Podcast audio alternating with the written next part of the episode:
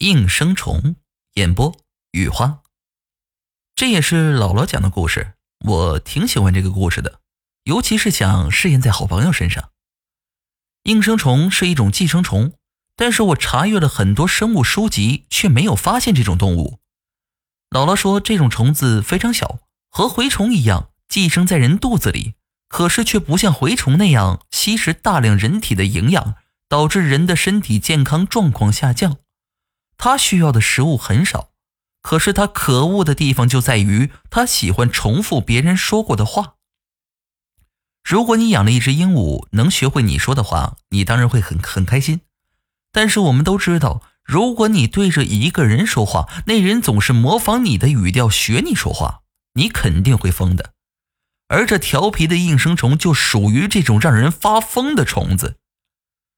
狼窝屯的常三就得了应声虫病。起初的时候啊，别人都觉得他很奇怪，见到人他就说：“你好，你吃了吗？”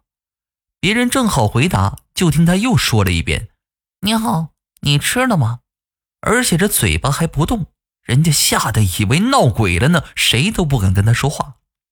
后来这应声虫聪明到知道常三想什么了，要么怎么有句话说：“要是说不知道别人想什么，就说我又不是你肚子里的蛔虫。”估计就是这么来的。这常三呢是个光棍，在村里看到前面有大姑娘走，他这心里就痒痒，他就想这姑娘的屁股真圆呢。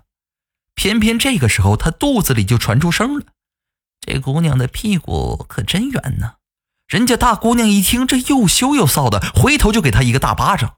常三这个冤呢，可是他也说不清楚呀。结果村里的人都说常三是流氓。还有些好心的觉得常三儿是不是得了花痴，隔三差五的把大夫领他们家去给他看。常三儿这可郁闷坏了，可是有什么办法呢？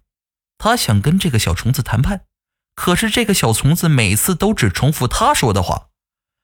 常三儿也吃了好多打虫子的药，可是对这小虫子是一点用都没有。这常三儿呢，是我姥姥的外甥，我姥爷是比较有文化的。十二岁就做了地主的大管家，二十岁就当上了当地的局长。他就来问我姥爷怎么办。我姥爷想来想去说：“咱又不是大夫，也不会治病啊。”这常三说：“这大夫要是有办法，我还找你干啥呢？”我姥爷说：“要不你就翻翻药书吧，挨个的把药名念一遍，你看他怕什么，你就吃什么。”于是啊常三就拿药书翻，一个个的念。这虫子也不烦，跟着他一个个的念。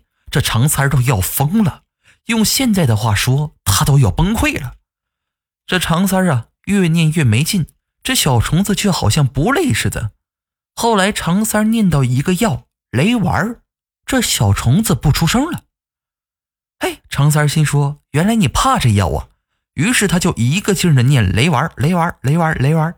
心说：“你烦了我这么长时间，我也烦死你。”你说呀，这常三也真够苦大仇深的，念了一个多钟头，自己也累了，就赶紧到大夫那抓药，回来把这雷丸吃了。